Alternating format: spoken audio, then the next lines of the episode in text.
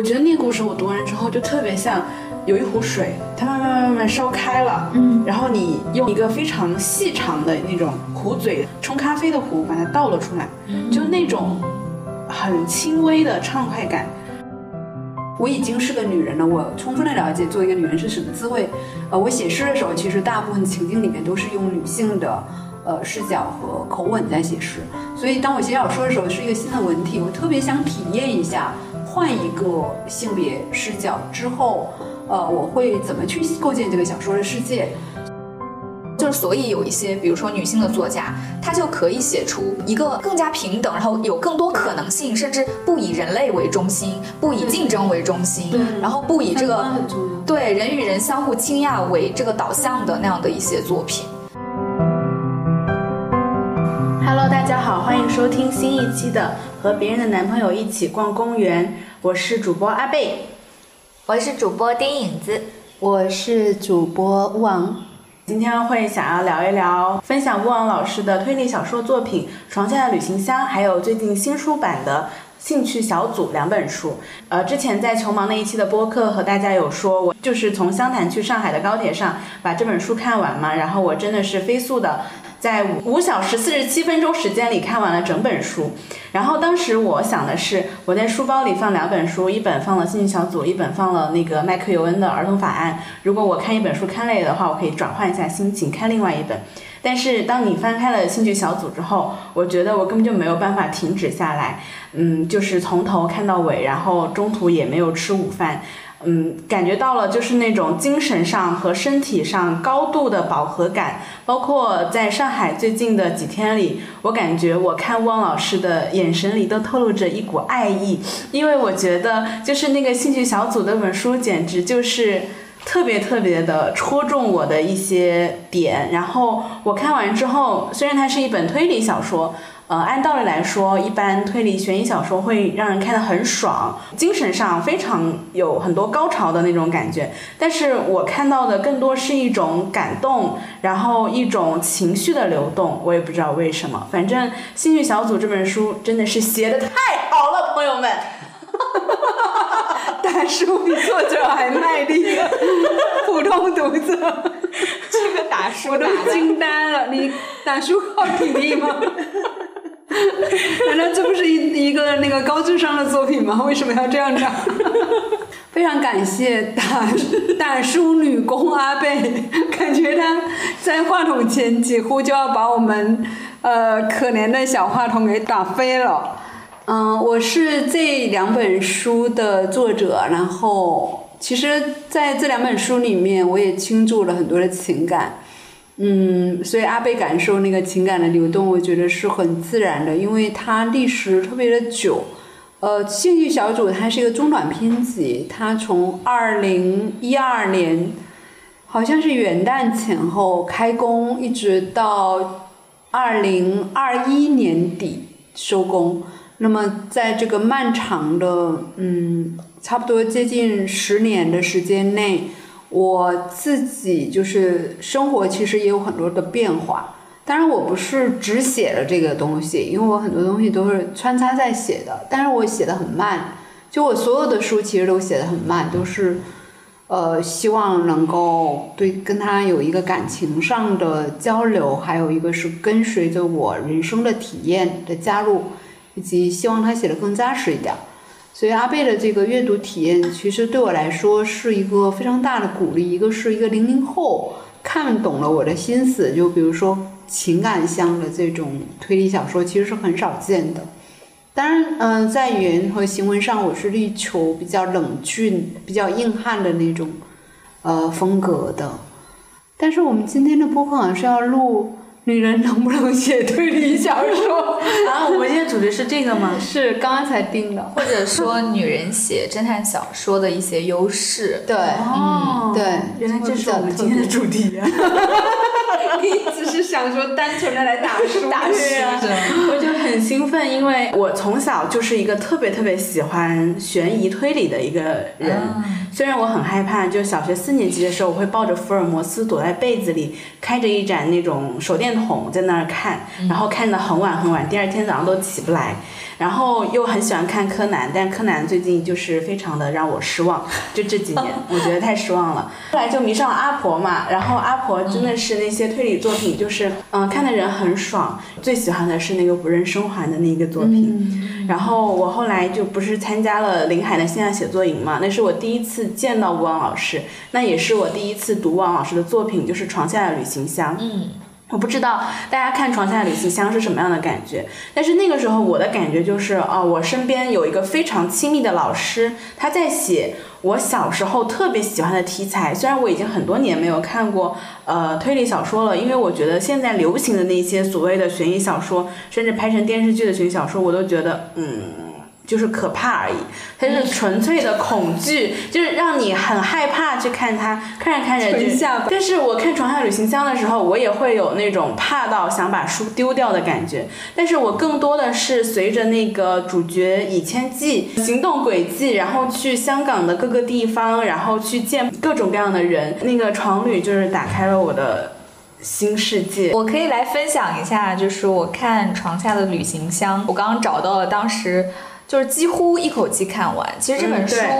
作为长篇小说，它的体量还是挺大的。对，十七万字，嗯，纯字。嗯，我可能花了呃，比如说两到三个晚上，就是不同的时段。然后当时分享了一个真情实感的书评，可以先给大家念一下。我感觉我愿称之为一场五 D 的推理体验，沉浸感大于跟着一个普通侦探在街头奔跑。这是一个有诗人语言的侦探，诗人语言妙在你能够与感受和潜意识精准的贴合，说出很多人置身于环境中也难以精确捕捉跟表达的感官感受与复杂的心情，所以深度沉浸特别的畅快。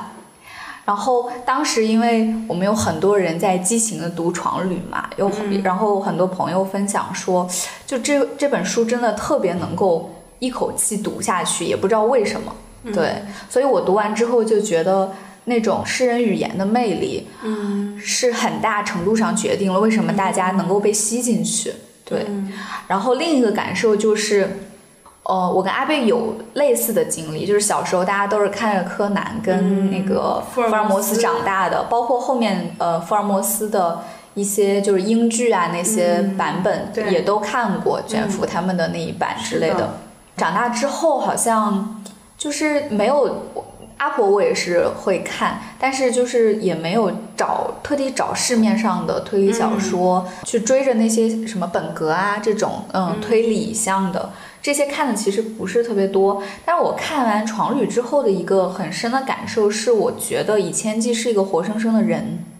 哎，对我有特别大的这种感觉，因为我觉得像福尔摩斯那样的人，你会很。把他当成偶像，对，当成你想要你仰慕的那个人，嗯，一个偶像，而且你觉得他是不存在的，不在现实中存在，因为他太聪明了。然后，呃，不管是剧本还是那个书，都会很大量的去描写他是怎么样去构思这个事情的，然后他的那个逻辑啊那些东西，嗯，就是，但是我觉得我在读。床旅的时候，我会觉得我喜欢里面的每一个人。嗯嗯，对，不仅仅是福尔摩斯本人。对，嗯，就是我当时就说，我觉得就像刚刚说的福尔摩斯，他其实是有点类型化了。对，然后但我觉得《以前记》它不是一个探案工具。嗯，对，不是很多侦探小说里面那种，好像它只是精巧设计的环节中的其中一环而已。就他身上的那种人的东西，就是人格魅力的部分，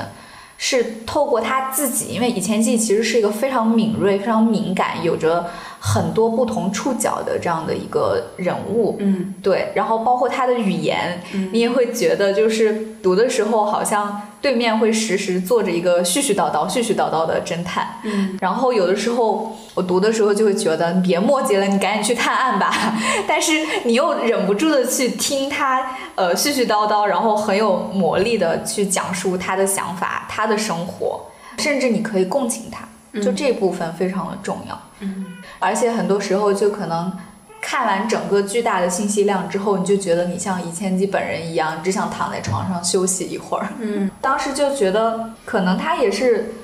就是文学性的小说和那种类型小说给人的很大的不同的感受。就类型小说更偏向于一种，就是人在其中其实只是一个牵线木偶啊，然后或者说精巧设计的一环这样的一个角色。但是文学作品它就是是写人本身的，就是它会向你展现一个人性的世界。嗯，只是说这个世界可能恰好发生了命案，触及到了一种很极端的、极致的人性的一些故事。嗯，对。这是我当时一口气读完，然后迫不及待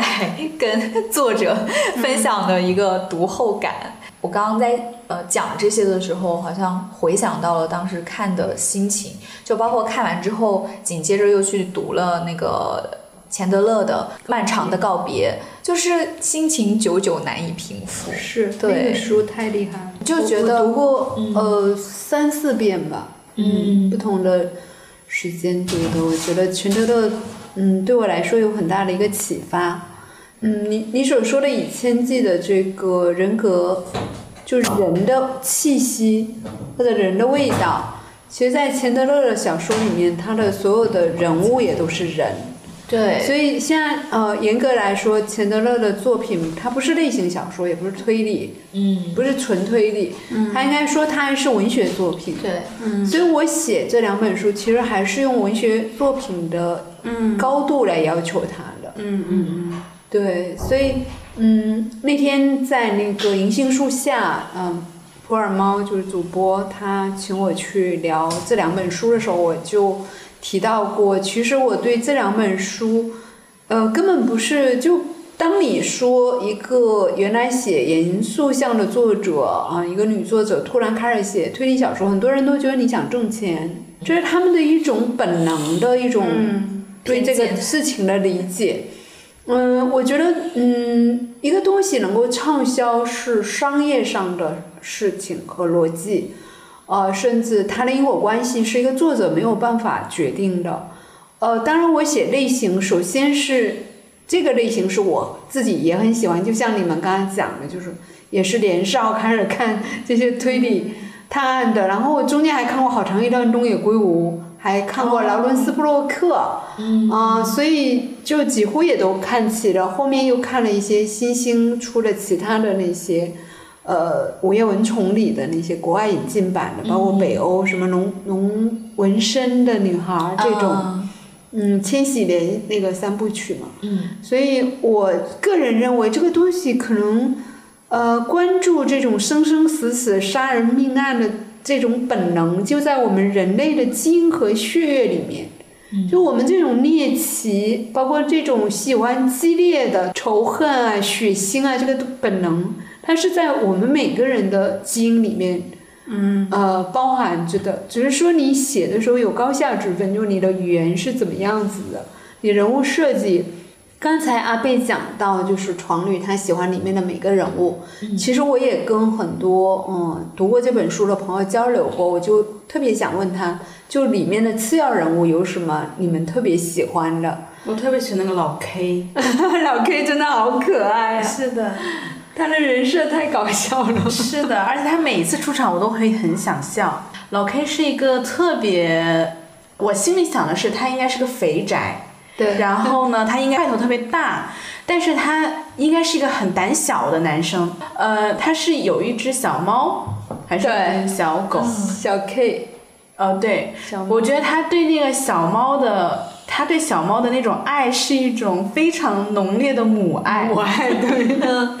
不是父爱。对，然后感觉就是，如果有一天小 K 因为他生老病死之后，老 K 也会随他而去的感觉，感情好深。感情特别深。然后我觉得就是，但是每次当老 K 出现的时候，我就会觉得以千季和老 K 关系很好嘛，我会觉得他突然一下从案件当中放松了下来，然后和他先聊扯些有的没的，然后再聊案件，但是你会觉得他好像特别的靠谱，而且以千纪特别的信任他，嗯。他是个呃，相当于以千计的信息源儿，就是帮他找资料，呃，探案过程中搞不定的，包括一些黑客的事儿，都是由老 K 来做的。但是老 K 自己不缺钱，老 K 理论上他既然是个黑客，他弄点钱不就跟游戏一样吗？然后他酷号一些宅男喜爱的东西，什么人体工程椅巨贵一万多，连连夜从京东买过来，一个小时送抵，他就迷恋这种东西。然后他有一颗特别柔软的爱吃的心，特 别爱吃各种好吃的。对，嗯，跟李千记聊天好像主要在聊吃的，是的，是的，嗯，特别有烟火气。就他们每次呃，基本是通过虚拟电话去进行联系嘛，因为黑客非常神秘，是。就是连电话号都是一串那个数字。对，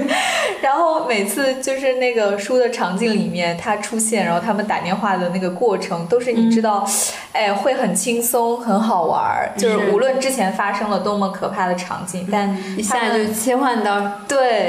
兴趣小组这一本书，它有很多的对话，尤其是那个、呃，那个男人说跟以前就说我杀了个人那个故事，它是有很多对话组成的。嗯，最近不是在看《九故事》嘛？就是我会觉得这几本书里面，像嗯、兴趣小组和九故事，我觉得每个人讲话都带他的人设的，就是你不太需要说我。不知道是谁在讲这句话，你其实很清楚，只有他才能讲出这句话的。比方说长沙那故事里，他们就会有一些口音，然后对，呃，我像还专门找了长沙的朋友帮我对过。啊、你一看就是会有那种很本地的长沙人，有修改过这样的话的。那个南畅销书的那个作家，我觉得他那些对话，你就是你不知道那是哪个人物写的，而且你觉得每个人物都能说出那样的话来。嗯，所以他的对话是不是在推进这个故事，而是说。好像在写一部所谓的网剧，然后你觉得这个人在这个时候他该说点话了，他就开始说话了。就很扁平。因为做人物设计，嗯，其实是要让这个人一直跟着人物走，然后这个人设是不能丢的。嗯，比如说老 K 这个人设，每次老老 K 一出场，我一定会先想着你刚刚所说的这种性格上的特质，包括他语言的风格。对，然后甚至我应该是想好了他大概是哪个省的，然后他的呃年纪大概有多大，他之前的经历是什么。我连他住的小区了，住在西直门一个叫时代之光的，就是这些呃功课我，我真的就是要去房产中介查一下，哦，这个大概是多少钱，哪一年买的，就会有一些。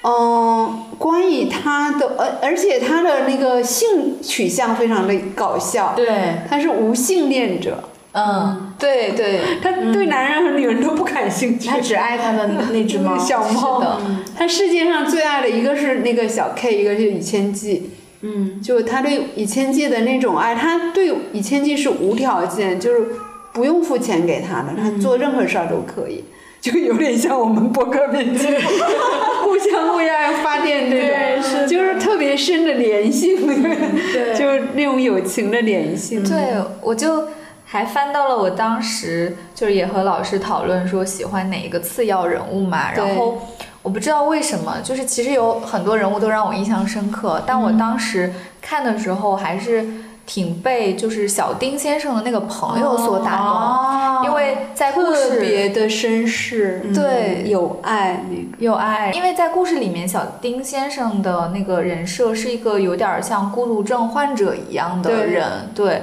然后，但是你就发现他的那个朋友是真的能看到他这个人，而不是说只看到他的一些呃身份呀、他的家庭呀，然后他的比如病的标签这种，就是他是真的把他当做一个人类去关心跟关爱的，对。虽然我现在都已经回忆不起很具体的情节，但是想起来就觉得那种友谊的，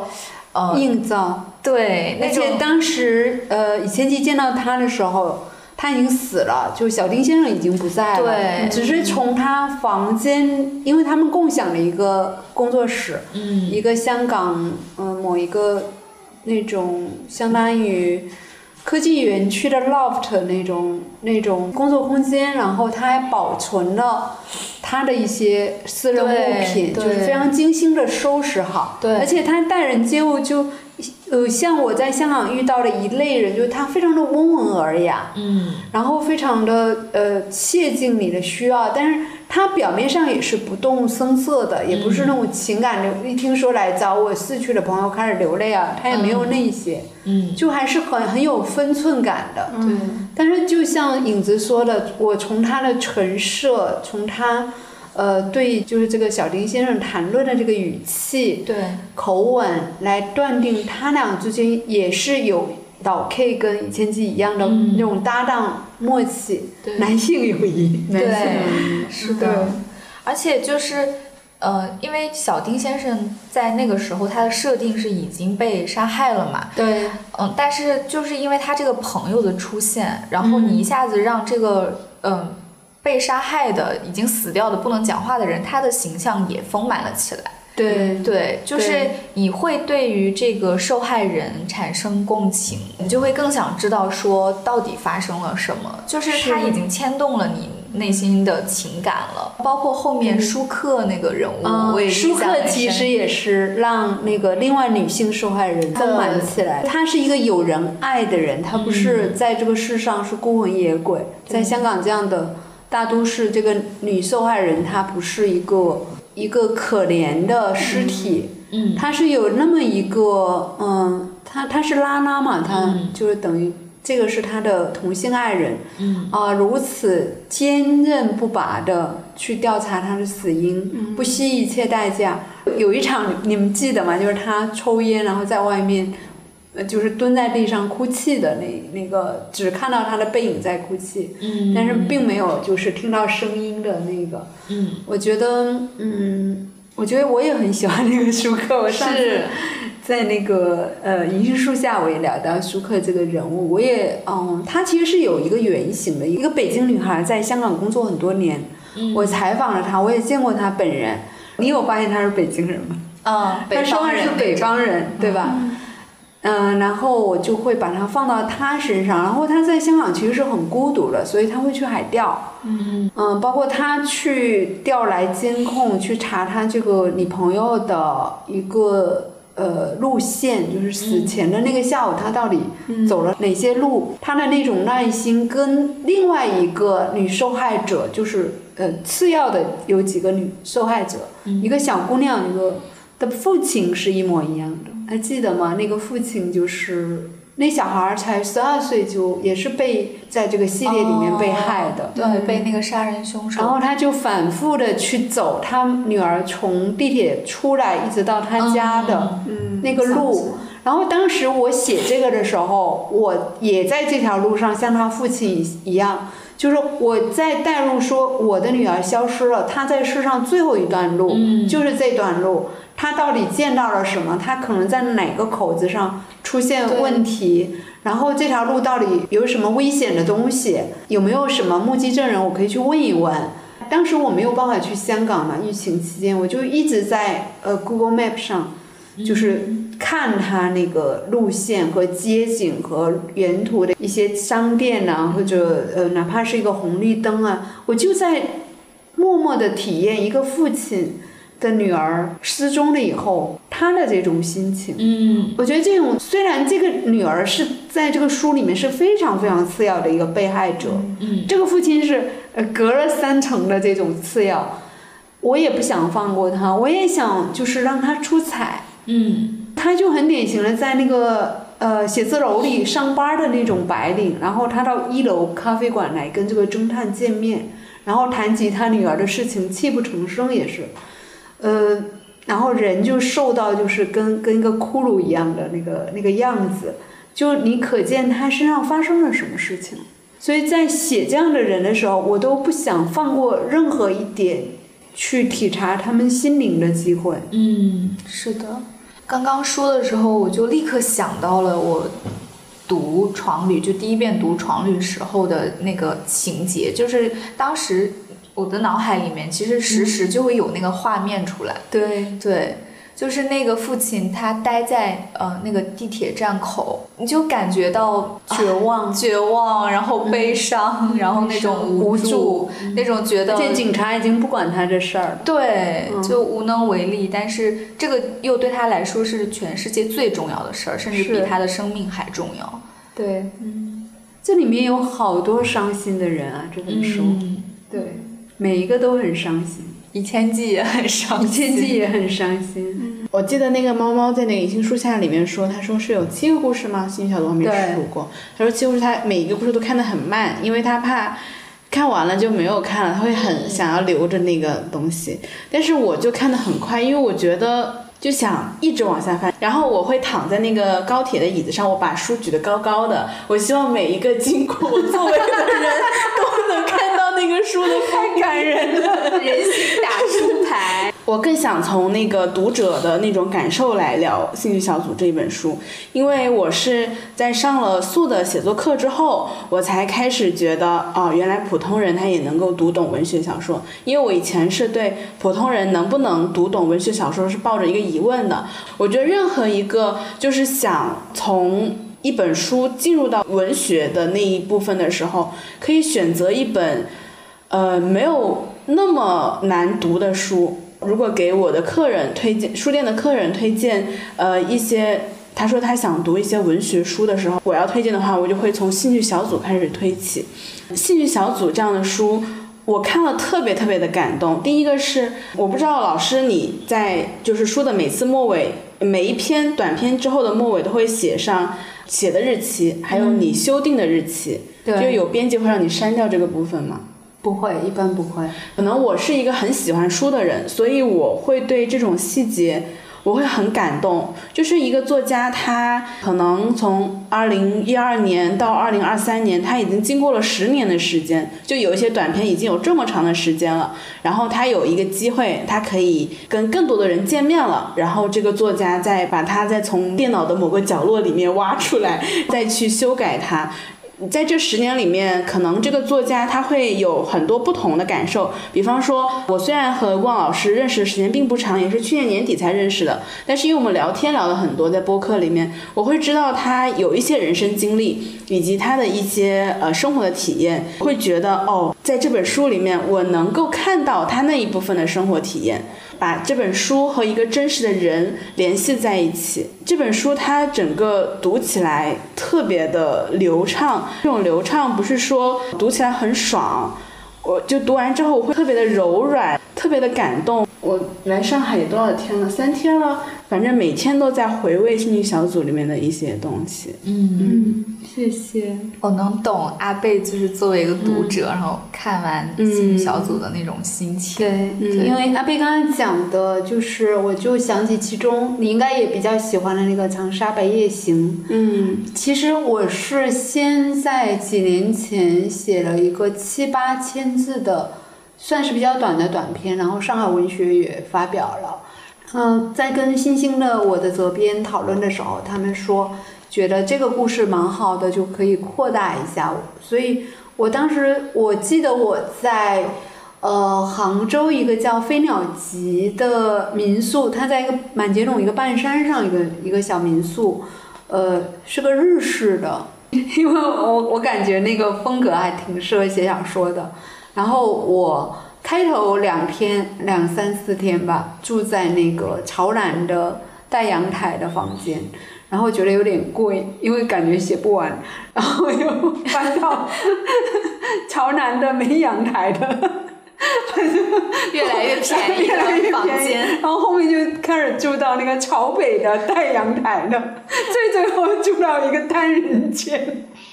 就是特别最便宜的那个，然后那时候是杭州渐渐的进入了冬季嘛，因为是十一月底，一直我住到十差不多圣诞节的时候，呃，民宿的客人就越来越少，因为随着那个入冬以后，大家就不太出来住了。我记得开头的时候，每一个周末那个院子里是非常，它是个网红咖啡馆吧，就非常嘈杂，非常多人在那。带小孩在那玩啊，然后喝咖啡啊，然后网红们自己在那拍照啊，还还有那种嗯大型的那个 gay 的聚会啊，就很热闹的。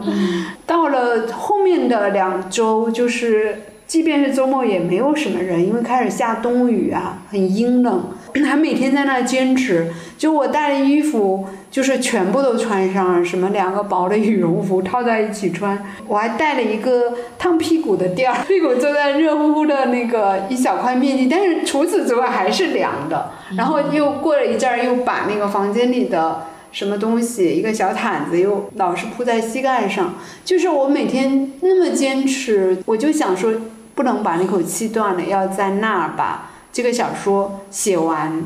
所以，我我跟那个银杏树下我也讲了，说我每个冬天都在外面工作，就旅居的这个状态。因为一个是旅居能让我心静，然后到一个新的城市或者怎么样的一个相对陌生的环境里面，我能够得到一种生命的活力，嗯，或者一种一种你的细胞会运转起来的感觉，你会觉得很多信息是有意思的。然后你会睁大那个一个陌生人的眼睛，而不是说你住的习以为常的一个老地方。嗯，所以那个小说其实我最后改的那个版本，我是相对比较满意的，比起前面。然后第一个故事我其实也做过这种修改和调整，包括兴趣小组也改改了，就凡是两万字左右的，基本上都在出版前一年。做了修订，然后我们也改完一个就给编辑看一下，嗯，就是大家能够达成共识。所以，呃，这本书写的慢，写的沧桑，写的坎坷，然后写的充满了我跟我这十年的人生的轨迹，包括一些旅行的轨迹有很大的一个关联度。还有，我必须要坦诚的是，其实那一个月我是在一个非常抑郁的一个心情里面。因为呃，生活中出了一些具体的事情和变故，呃，对我的呃心情打击很大的事情。我觉得写小说真的是能够让人忘掉不开心。就当我在日更的时候，就我每天早上吃完早饭，我觉得咖啡馆他提供那个二十块钱一份的固定的早餐，然后会问你说西式还是中式，然后那个店长会非常温情的就把那个亲自做好了给我吃。呃，所以吃完早餐我就开始日更，中间我只要停下日更，走到外面，它侧面有一个回廊，我那时候还抽点烟，然后就在那抽烟的时候，我就会看着那个冬雨在廊下落下，啊，那个情境，然后立立刻那一股悲伤的那个就从卵巢往上涌，我的天啊，就你会感觉到腹部这个地方开始。就是那种眼泪，好像不是从眼眶里出来，是从身体里面上行，盯着那个水，就我就在克制自己，就其实我没有真的哭过，嗯，但是会觉得我还能回到电脑前，坐在我那个烫屁股的垫子上，我就觉得特别有安全感，嗯，然后我我这样工作会从他大概上午八九点钟，八点来钟，一直干到。嗯，睡午觉的时间一点半左右，呃，会点个外卖啊，或者吃点东西啊，然后去我那个 越住越穷的房间 间，因为冬天来了，完了那个房间里的空调就是非常的干燥。我到最后一周的时候，整个脸都脱皮了，因为太干燥了，就抹什么都没用。但是不开那个呃热的空调又根本过不下去，太冷了。呃，那个房间是一个狭长的，可能跟《瓦尔登湖》那个 面积差不多大。讲这个背景故事的原因，其实不在于说，嗯，我是一个多么穷困潦倒的作家。我觉得能旅居的都还不算太穷困潦倒。但是我想说的是，在那段时间，我是可以完全的，就是把所有的专注度和注意力投入到这么一个中篇的写作里面。然后我能够完全的沉溺到故事的陈设和构架里面，以及我对人物的一种精心打磨的心。我希望我的每一个人物，他真的都能站起来，能行动，能嗯有自己的情感，有自己的故事线。这个过程其实就是需要我特别特别的专注。我只需要保证专注，保证我日常的呃功课做得很扎实。保证我当时在进展这个故事的时候，比如说我最近又在写，我们不都每天在上海，到中午以后我们都要见面，然后录播课的去见人。但是我每天早上大概六点五点半到六点我就起来日更，因为不想断了那口气。嗯，所以在那种清晨日更的情况里面，我有时候其实进展非常的少，但是我依然要保证，嗯，那个小说的气息是非常连贯的。嗯，所以小说很重要的一点是你的语言在同一个篇里面，它不要一会儿高一会儿低，一会儿粗糙一会儿精致。就像阿贝，他特别喜欢那个两个男人互相杀的那个精巧的小故事。其实我就是为了调整那个演员的舒适度。嗯，最后为什么能够定下来？就是他俩一起去那个荒凉的，呃，就是冬天的林地里一起去散步，继续去讲这个故事。那个时候我才想，哦，我找到那个我想要的口气了。嗯，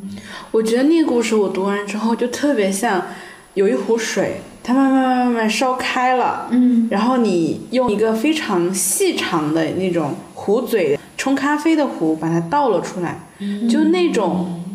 很轻微的畅快感，就让人特别的满足。可能现在这些社会已经很少很少有人会去看书了，就包括嗯开书店，它都不是通过卖书生存了，它是通过卖咖啡活下来。但是每一次看到。无论是有人在书店阅读，还是哪怕有个客人他对书架很感兴趣，我都会觉得很感动，因为我们已经在这样的浮躁的，然后被短视频啊、直播啊、呃各种社交媒体充斥的这个社会里面，还是愿意把他们都放下来。就是我觉得我当时在高铁上阅读的时候就特别的吵，我也没有戴耳机，但是我就在那个里面。完完全全的沉浸到了一本书里面，然后那种感觉简直了！朋友们，开始读起书来吧！又来，这么猛的，就每次结尾都都像那个开始打鼓那种。今天真想发些疯。我说，我觉得阿贝描述的就是读者读完一个特别喜欢的故事，沉浸其中之后的那种感受，描述的特别的好。嗯。就是如果你不沉浸下去，或者说在如此就是具有精心打磨，然后去讲述人的故事，甚至像音乐性的这种诗性的文字的这种流淌中去真正去看一本好的书，你不会有那种。一壶水慢慢慢慢从冒泡开始，然后到它咕嘟咕嘟的烧开，然后还要像阿贝说的那样，用那种细长的，就是冲泡咖啡的壶，慢慢慢慢倒出来的那种，那么细腻的感受。嗯，就是有的时候文学作品带给我们的，你说它是什么有用的东西吗？有时候好像就是这种所谓的无用的感受，但它。就是构成我们生命美感也好，嗯，那种贴近你心灵的部分也好的这种重要组成部分吧。然后我其实还有一个点想说一下，虽然老师一开始就说到，呃，就是整本书，因为其实主角也是一个男性嘛，然后，呃，整个的风格，我觉得床旅确实也是偏。冷峻、冷静的那种，对，就是有一点雷蒙德·钱德勒那种所谓硬汉派，呃，那个推理小说的风格。但是我读的时候，依旧能非常真实，也非常直接的感受到，它的背后是一位女性作者。我觉得这个和所谓的那种政治正确啊，然后或者是呃性别的刻板成见这些都无关，就有一点像我读那个勒古恩他的科幻小说，就是我在呃比较早之前，我其实还不了解这个作家，我连他是男是女我都不知道。但是我当时看到了他那个《黑暗的左手》，看了，因为他今年出了一个呃中短篇集，呃中篇集《寻获与失落》，然后我看了一点他的文字之后，我就知道能写出这个设定，然后能这样去体察人性，能关注到就是在一个科幻的世界里面关注到宇宙不同面向的这种生命体的，嗯，我觉得大概率是个女性。然后后来我就去看这个作家资料，果然她是一个女性。倒不是说男性写不出这样的作品，就是在我们想象的那个宇宙的世界里面哈，就是因为，呃，我后来就觉得勒古恩他的作品给我一种，他好像在以人类学的一个视角去构建一个科幻的世界。比如我特别喜欢他那个《寻火与失落》里面的第一篇。叫比帝国还要辽阔，还要缓慢。它其实是写，呃，一个星球，它的主要构成的生命体都是植物，然后那个星球可以想象成它整个是一个有机的大脑，就是那颗星球它就是一个完整的生命体。哦，然后我觉得特别浪漫，然后里面的人类的主人公哦，当然也不完全是人类，其实就是不同的星球里面的主角吧。然后他们的一些对话也非常的有有张力，但是你就会觉得，就是一个女性作家的那种带着爱的视角，关照到了每个人性。所以刚刚汪老师在分享，就是如何去设计所有里面的主要人物、次要人物，甚至次次次要人物，然后他的整个的工作状态，嗯。如何去从卵巢那里 酝酿出对于人的理解，然后看到每一个人，希望他站起来，看到他身上好像嗯、自发的那种故事的感觉，我就觉得这好像是女性作家，其实起码当下的女性作家更擅长的一件事情。我作为一个读者会这样觉得。包括这个两本书出来，也有呃比较极端理性嗯的人来质疑说，哎，那你为什么你是不自信吗？你为什么要用男性的哦视角？对你的男主角，你这个我为什么是个男的？嗯而且这个我设定的很渣，很渣，对，很爱睡女的。女人，嗯所以我当时给他的一个回复，应该也是一个我固定的一个回答，就是说我已经是个女人了，我充分的了解做一个女人是什么滋味。呃，我写诗的时候，其实大部分情境里面都是用女性的呃视角和口吻在写诗，所以当我写小说的时候，是一个新的文体，我特别想体验一下，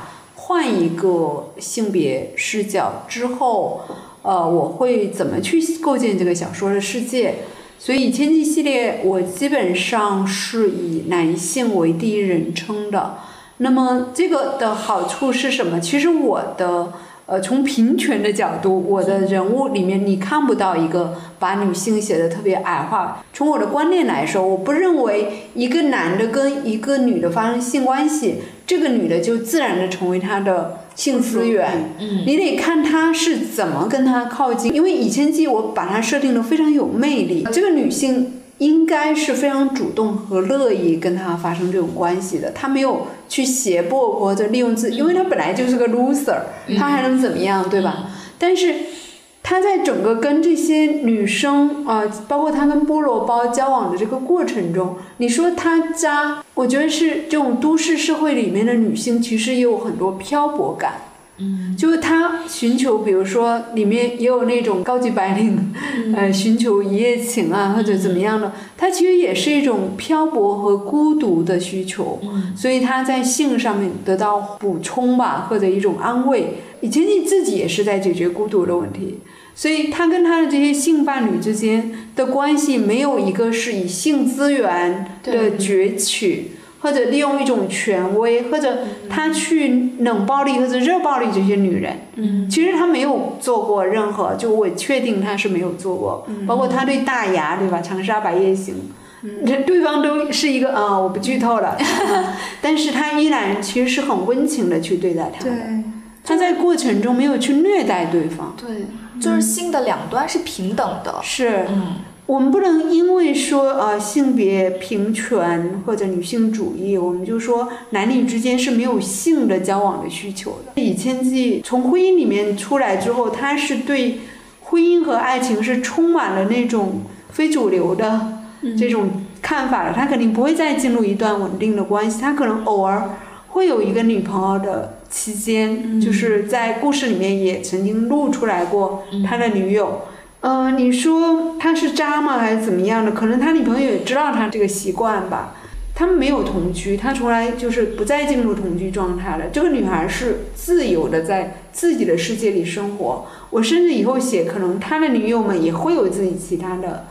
呃情人情人之类的。我觉得大家是平等的。对然后大家在孤独的这种都市里面，然后呃特别缺爱，也特别无能为力，对爱无能为力的这种境况里面，其实他的所有的这些性行为或者性关系，都不过是一种呃慰藉而已。嗯它不构成那种真正的意义上的呃所谓的崛起型的快感啊，或者说把这个女人当奴隶呀、之类的这种行为，这是我写的时候非常检点的。所以这个就是说，女性作者她去写一个推理小说，因为你看世界上大部分的连环杀手还都是男性，嗯，而且他们挺爱杀女性的。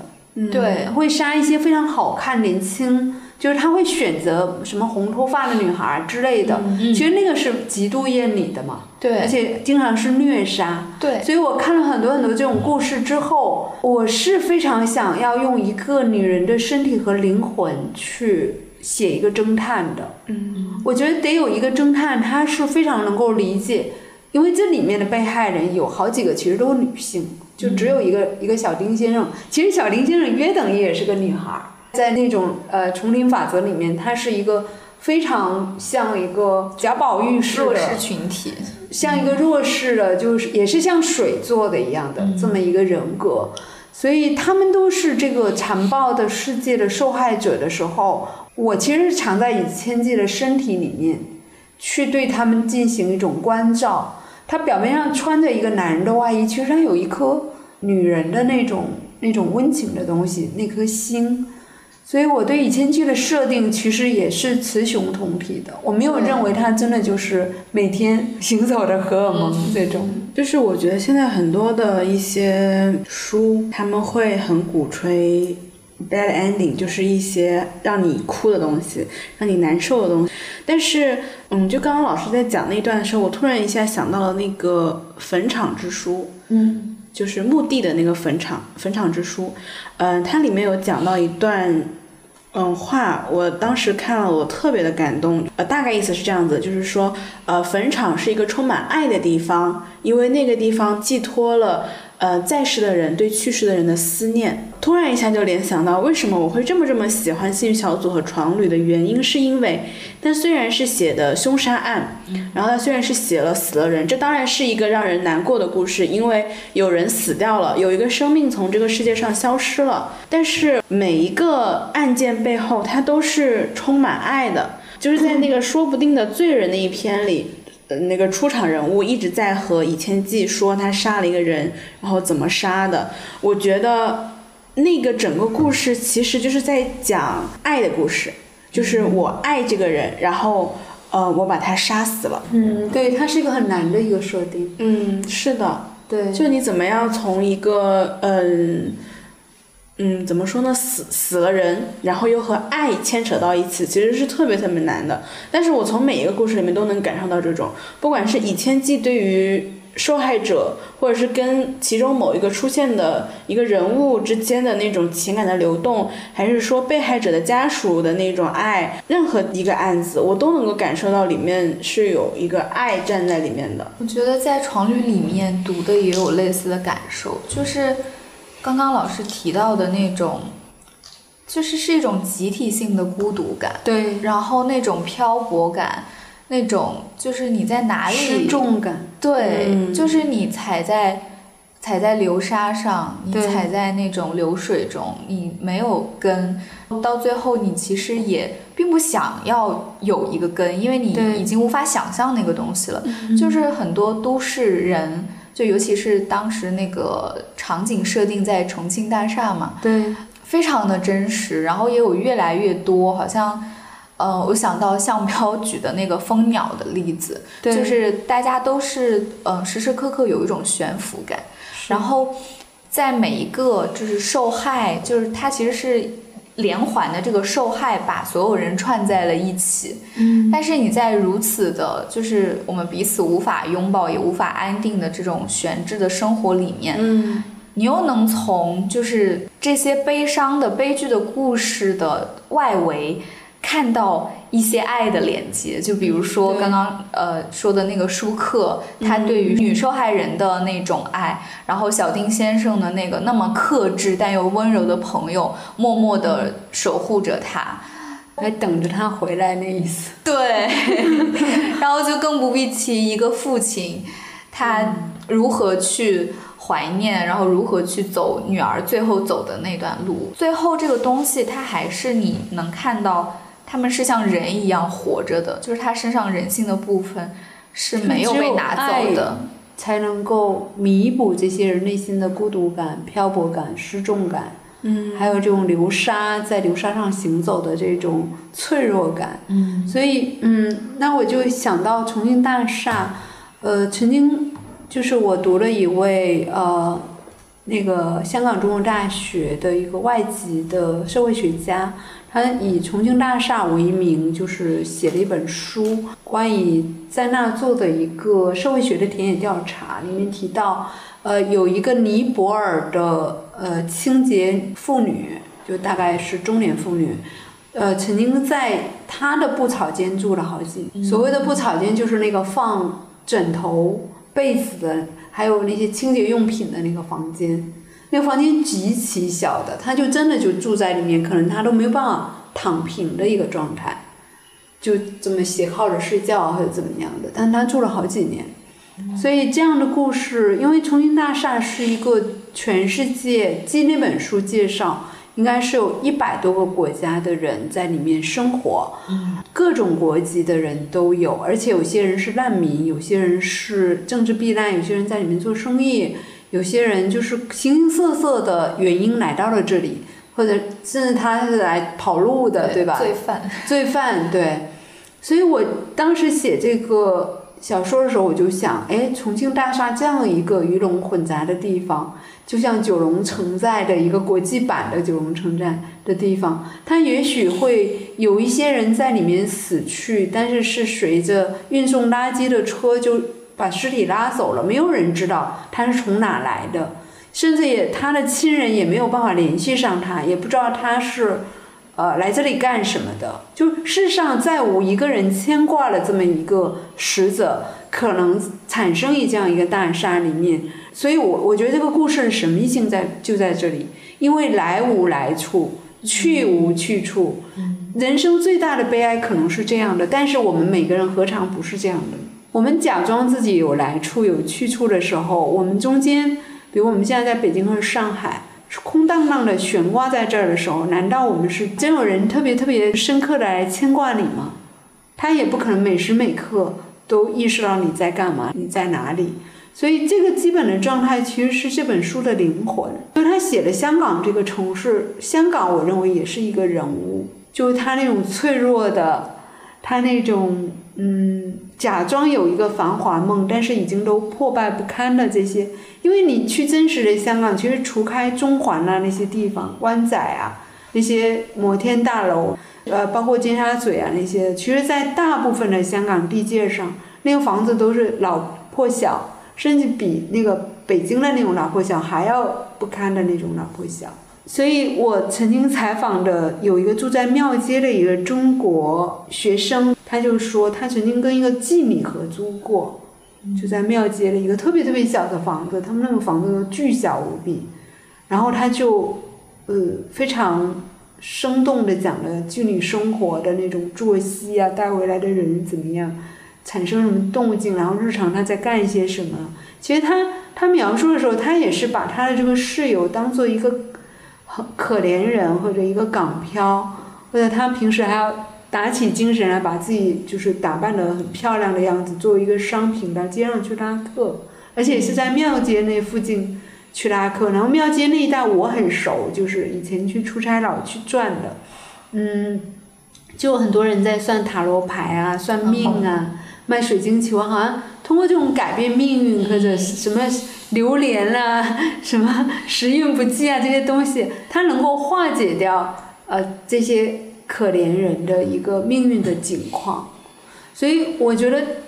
这本书其实你说它不厚重或者我觉得也不对的。嗯重庆大厦也是一个人物，对吧？嗯所以当我在写它的时候，我其实内心会泛起说，哎呀，这样一个海上的浮岛，我里面大概有这么一段，以前记在那个老丁先生那个房子里独居的时候，他老看到，呃，外面就像一个呃，曾经那个柏拉图在他的书里写到过的那个风卵。就相当于一个子宫一样的，里面有风吹起来、鼓起来的、透明的、半透明的，在那个海面上悬浮，他能看到这个东西，嗯。它就是一个预言，就是说香港这样一个城市，其实，在每个人香港人的心里，或者旅居的这些漂泊者的异乡人的心里，它就是一个风峦，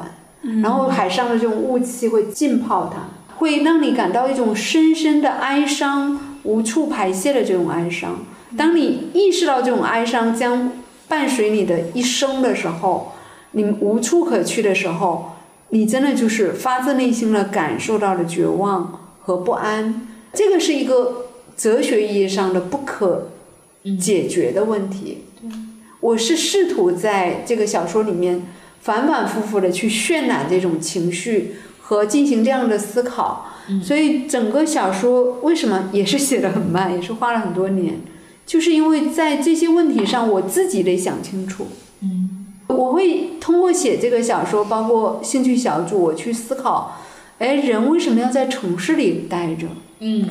对吧？为什么不回到那个地广人稀的，就是没有那么多压力，没有多那么多人会去害到你或者侵扎你的那些地方去呢？为什么我们要在格子间、写字楼、重庆大厦的布草间，这么不堪的去活着，这么不像个人样子的活着？嗯，对，我突然一下想到，《倚天记》还有个很特别的设定，因为我们一般看侦探小说都会说，那个侦探他之所以成为一个侦探，是因为他看了很多的书，这个书是什么化学书啊，什么逻辑书啊，或者物理书，反正就是各种各行各业书他都给得看。但是倚天记是一个喜欢看加缪的人，然后他喜欢看文学书，文学和对哲学。对，我觉得好有意思啊！我觉得，嗯，这个侦探好像和别的侦探真的很不一样呢。对，觉得他很靠近人。就我刚而且他不同的短片里面还他还看不同的书，就他那段时间沉迷不同的文字里面。对，哎，所以设定了一下。他自己他在别的小说里他还写小说了，哦，所以他是个小说家。比如说你在设定里面，呃，写《以前自己》看哪本书的时候，你自己那段时间会沉浸在那本书里面吗？首先，那个书肯定是我很喜欢的，包括加缪这样的作家，嗯我觉得就是才子加妻子型的作家，我很喜欢。嗯然后也很有思考能力的。那么，嗯，我就觉得我在替《倚天记》看那些书，有时候、对会专门呃挑出，以后可以列一个《倚天记》的书单，对。嗯，可以，专专门就是为了他去读某一些可能他会感兴趣的书，他的趣味系统确实是读文学书啊、哲学书啊、社科类的这种书籍为主，他肯定是很爱读鸟类的书，对吧？对，我刚刚就想到它的那个设定里面，其实也有就是非常敏锐的侦探的那一部分，因为我印象很深刻的就是他当时被一个就是其实是雇佣他呃查案的那个猪脚老板，嗯然后蒙上眼睛在车上，他就可以通过外部的声音，然后尤其是鸟叫啊等等去判断，嗯。对，判断这个环境以及时间的流逝度，嗯，嗯，这个鸟在这个季节它大概在什么纬度出现，然后距离那个海岸线大概多远来判断那个距离。对，就这些其实又是非常扎实，但是又同时以很诗意的语言去呈现出来的。对，我就记得当时，嗯，他在呃去的那个路上，然后还经过一段崎岖的路，嗯我最后到海边悬崖，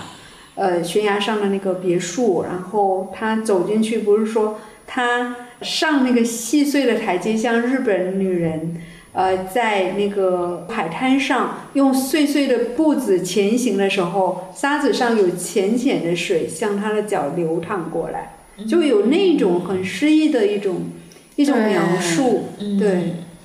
我我觉得那个海边悬崖真的是挺美的。嗯，对，我当时被那个设定美到了，而且它其实是一个你在呃现代社会任何地图逃离。嗯。对，然后都没有办法找到，就是查无此处的一查无此个地方。处的一个地方。反正总的来说，我觉得《床下旅行箱》和《兴趣小组》都是一本看的就很快乐的书。这个阿贝所说的这个快乐，它可能很虐的那种对爽感。它是那种酣畅淋漓的感觉吧。但其实我看完呃《床下旅行箱》之后，刚刚听汪汪老师说他写的整个香港的那个设定的气质，然后自己沉浸其中，就是作为一个作家，呃，你要是这个世界的造物主的时候，你内心的那些想法，我其实就是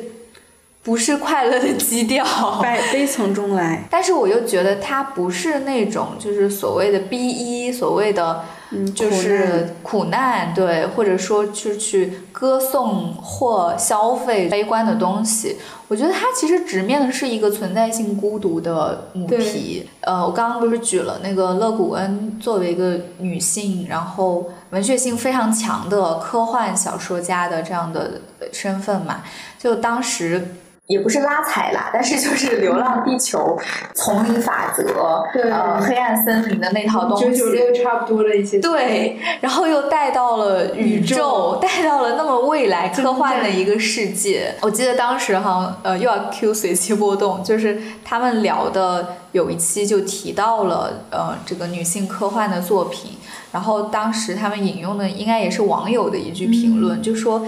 呃人类可以想象出那么嗯高精尖，然后那么未来、那么科幻的一个世界，却无法想象出一个性别平等的未来，特别特别的因为他准是个男作确。家吧，所以他。这其中肯定是有性别的原因，因为大家其实也都知道，说我们目前所生活的一个不平等的社会里面。还是默认男性为主体，男性是人，嗯然后女性可能就是男性世界里面的一个装点。虽然他们可能又不承认，会觉得哦，你对男性来说非常重要，但他无论如何就是个第二性，嗯、就不是默认的那个人的存在。对，所以我就觉得有一些事情，有一些作品，可能真的是当下的女性作家才会深刻的去反思，深刻的去挖掘，然后并且能用一个真正平等的、真正所谓呃幻想的世界的那样的视角，去探讨那样的一个未来。对我，我写这种推理题材，很多朋友就说啊，是，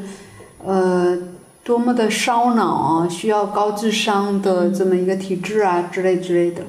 我就在想到一个话题，因为我们这期毕竟是要讲女性作者能不能好好的写推理小说，或者能不能写出非常精彩的推理小说。嗯其实我是肯定认为是可以的，因为阿婆就是一个典范嘛。对在之前。那么阿婆也肯定是个高智商的女作家，嗯，所以在写作这件事上，如果涉及推理需要智商的话，它是没有性别的区别的。当然，所以阿婆为了研究毒物，她不是有个毒物花园吗？她自己种了好多呃毒物，然后把这个东西，把这个化学啊什么自己研究的这些东西放到她的小说写作里面，那人们又会有一种性别偏见，说女性杀人很喜欢用毒物，这个跟智商高低也没有什么必然的联系，这只是说她力气不够，没办法，只要灌倒你。但是我想说的意思是，呃，我不管别人怎么评价我来写推理小说，这个跟我的性别的之间到底是一个什么关系？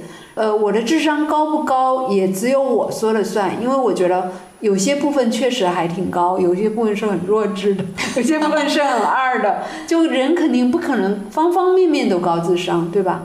但是当我在工作的时候，我把所有的呃。就是打起精神的部分都用来构建这个故事的时候，大家能看到《床旅》一定是一个高智商的烧脑的作品。因为比如说我自己写写都乱了，我天啊，都写到哪了？然后然后我自己就开始录音，我说，哎，前面前情提要我给你自己讲一下，我给你讲一下，你记住了。然后我就自己在那录音，录完了我自己把那个录音听一遍，我才知道哦，现在。比如说，这里面其实有很多复杂的人物，人物出场也很多，然后这个人物也不能写丢，这条线索也不能扔掉，还有一些假高潮，假高潮在哪？然后他他去的那个地方必须要有变化，比如说有一场，你就得跑到那个波鞋的那条路，卖波鞋的那条路去跟踪一个人。嗯，那这路路上我就爱想说，哎，鱼鱼蛋仔啊，那些那些香港街头的旺角的一些吃的。嗯，所以在这个问题上，我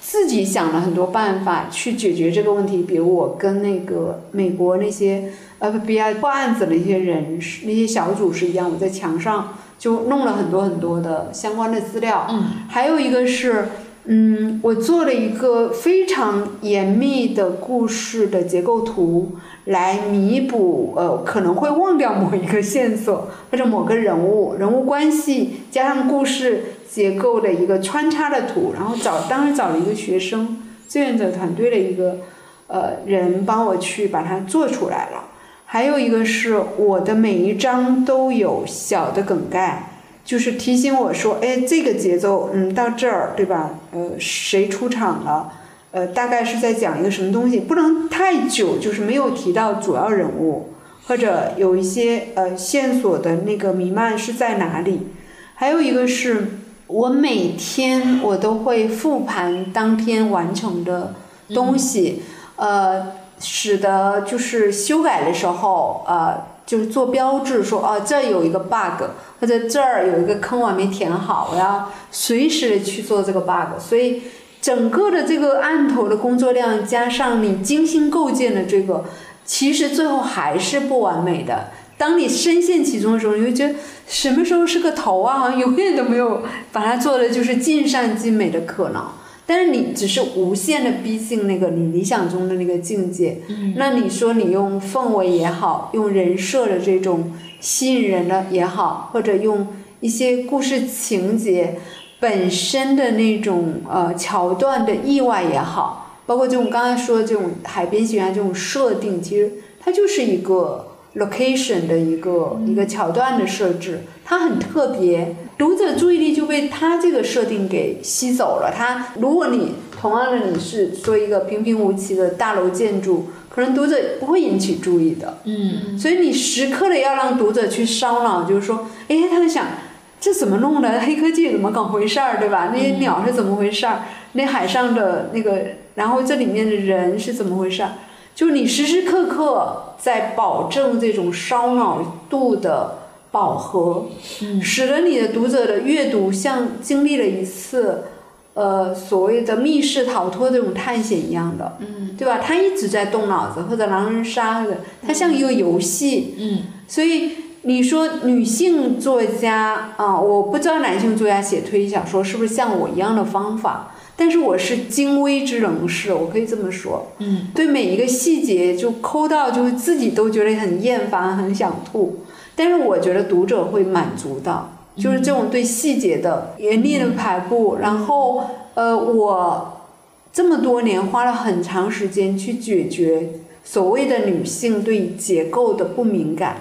我看了很多建筑学的书，我非常习惯性的。会去在一个建筑物内部，比如它是比较复杂的，我会去反复的去研究它是怎么当时是怎么设计出来这个这个空间的。其实首先要有空间感，其次要有时间的感受。那么你的结构就在这里面得到呈现，人物就像里面的棋子儿，对吧？人物的动线我是做了很多很多的研究，所以小说的结构现在我相信。我所认识的同样写小说的人，他们来跟我讨论这个问题的时候，我至少可以给他们很多很多的建议。而这个建议是我用笨功夫去研究出来的，我完全不是用一个聪明人的那种投机取巧。我觉得这个东西你必须到那个地方，比如说进了这个小区，我本能的就开始判断说它的空间，当时这些巷道，然后这些车停在这儿会发生什么危险，这好像就是一种。随时在扫描各种空间环境的一种本能。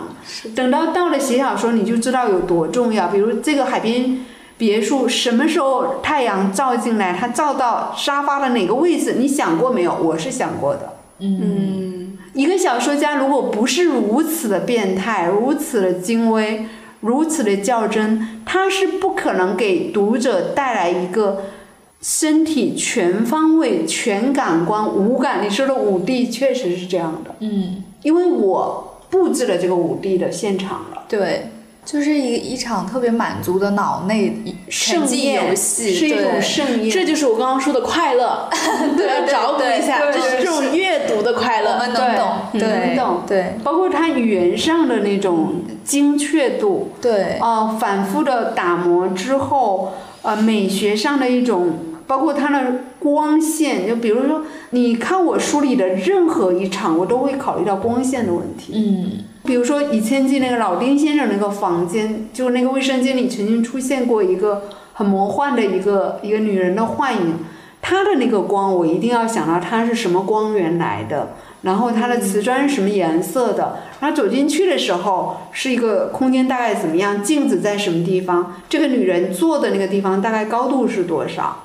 那这个光它落到这个。呃，镜面上，然后又反射到台面上，它形成了一种非常迷幻的东西的时候，使得这个一会儿就像骷髅头一样散去的一个女性的幻影，在这个布局里面，它就像一个艺术作品。这是我精心构建的一个视觉上光线带来的一种幻觉，而这个幻觉它在小说里面是非常有氛围的贡献的。这就是读者在读小说时候的一种美学享受的部分。对对，对，就包括那个小丁先生，他不是放了很多锁，他前面那两把椅子我都是精心调配的颜色啊，然后包括他的毛巾，他的那些 那些小物件儿，有很多啊成人玩具啊什么的，对，所以嗯，大概其实这么一个概念吧。所以我最近所谓的打书，我其实都在教别人说怎么去工作。嗯作为一个小说家，怎么去认真的工作，能够达到最后那个好作品的一个可能性，就是你每加一点分，都是你背后付出了多少努力，这努力的具体方法是什么？嗯你要注意的重点是什么？嗯。所以我觉得这无关于性别去写一个什么侦探小说。你认真程度，你如果要做写作这个事情，你是要付出非常非常多的功课、时间、精力的。嗯，对。我觉得即便是男性，你也不可能一样的。对，不可能凭空捏造。我就觉得那种论断，就是比如说所谓的呃女性不太擅长空间架构，对。然后什么女性不太擅长写推理啊，或者是那种硬科幻，对或者就是比如说女性她写出来的那种科幻就会被打入好像第一等的所谓的软科幻。对我觉得这些都是就前者的论断非常的反智，然后后者的论断它其实就是打压女性的一个话术罢了。将来我可以开门课，专门教女孩怎么解决小说中的结构问题。对，其实我我还是用女人的思方法去思考这个问题。我不是说把自己想成是一个男的，嗯，对，因为我们的关注点跟他们是不一样的。我们我们会对一些东西非常敏感的那个染色体带来的不同，但是我们依然可以把结构问题搞得很漂亮。我就觉得空间结构这种东西，就好像学驾驶一样嘛，它其实就是你通过学习，就是一门技能。培训出来。对，其实很多当调查记者不就得搞这个结构的问题，对吧？对啊，对啊，其实很多男性他也未必就是天生的，他从小可能就被鼓励说你多在外面跑，是然后你多去，好像比如说玩汽车呀，什么变形金刚呀这种，就是有一些结构变化的东西，然后女性可能就不被鼓励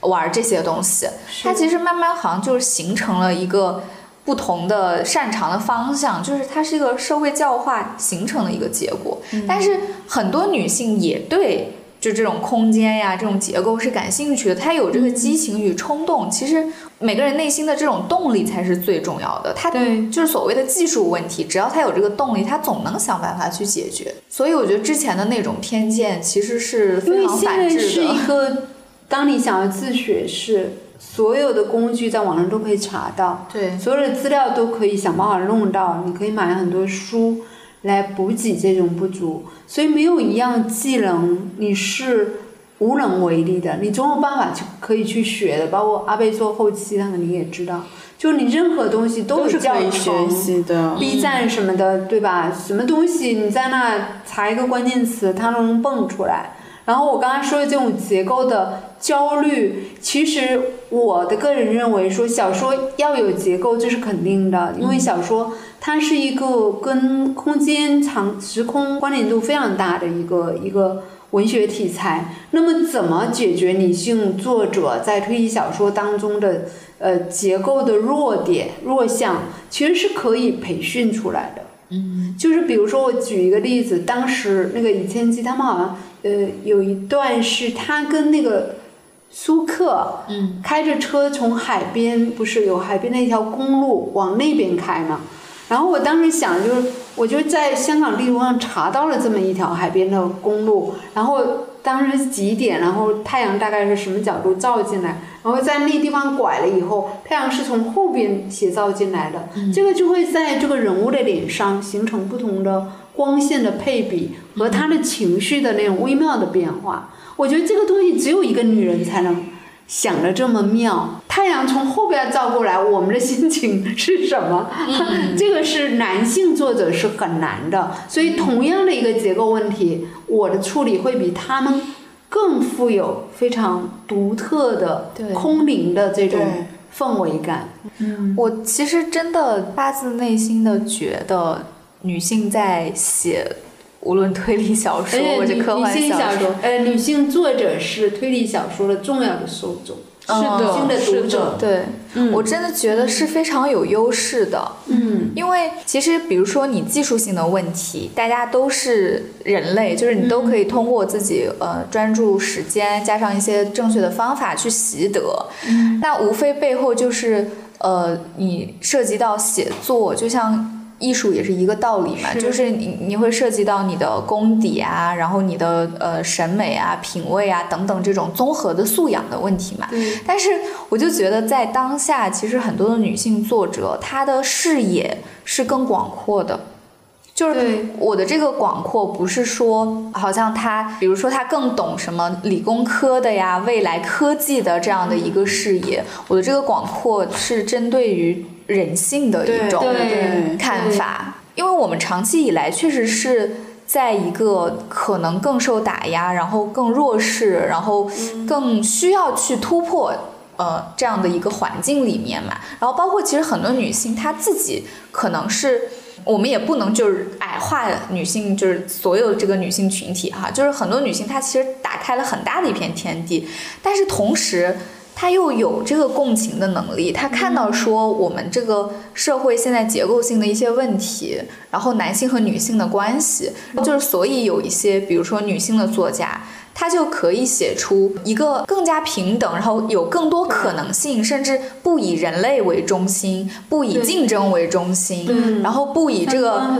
对人与人相互倾轧为这个导向的那样的一些作品。所以我就觉得，刚才女孩们快来写作吧。刚才呃，我还想起要补充一点，因为在传统的社会结构里面，女人的生活半径是很小的。对，她在家庭里面耗费了她大部分的时间精力，像一个家庭奴隶或者女仆一样去照顾一家人的生活。所以她的世界里面，她所接触到的信息大部分都是家长里短啊、家务事儿啊，嗯还有小孩儿啊，还有丈夫的饮食起居啊这些问题。但是现在当代社会，我觉得一个女小说家、女性的小说家，她一定是要知识非常渊博、开阔，像、就有点像安妮普鲁那种感觉的，对吧？包括像写《使你的故事》的阿婆，就那个阿婆，对吧？阿特伍德，阿特伍德，她们都是非常渊博的女性作家，她们非常的热爱阅读。苏珊·桑塔格这样一个就是写呃文学文艺评论的这么一个作者，那他也是很渊博的。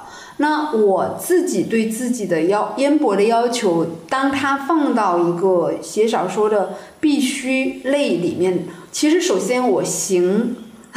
行呃千里路，这是肯定的，然后读万卷书。上一期我不是谈到我从大学里面开始进行，说一边呃在图书馆里泡着写书呃看书，然后一边要去外面广阔的世界，就是你能看到更大的一个世界，更多的景象，然后你能够接触到不同的人，嗯，呃不同背景故事背景的人，有很多。孤独的行旅是一个女女性小说家非常重要的一个人生功课，因为我们要突破掉我们先天被人家所决定的，你的生活半径就在一个家里面，嗯，对吧？所以我现在有时候也跟一些关系比较好的女性作者去掏心窝子，我就说你万万不要忽略你的生活里面所接收到的信息的问题。就当你在自认为就是说婚姻非常的稳定幸福的时候，他也在剥夺你对这个世界渊博的认识和你行使孤独权利的一种任务和可能性。因为写小说一定是孤独的。日常我有非常好的读杂书的习惯，呃，看 B 站纪录片的习惯，然后会去跟人不同呃。来路的人去深度交流的一些习惯，其实都是在开阔我对这个世界认识的一个半径，使得我为了写小说而造就的知识储备、呃人生经验，还有我所见见过的世面，是很足够去支撑一个这么丰富的一个东西的。嗯，我觉得这是我对女性。小说作者的一个建议，就我觉得这后天都是可以做到的。就是我觉得这一期的播客内容太扎实了。本来想着说就是推一推书，然后非常激情在那里打书，然后结果其实这是一堂。文学课，免费的文学课，就是如何写推理小说。然后，呃，如果对这两本书感兴趣的听众朋友，也可以在淘宝、京东、当当等各大购物平台可以购买到呃《幸运小组》和《床下旅行箱》两本书，然后价格也都非常便宜，比上海的早餐便宜多了。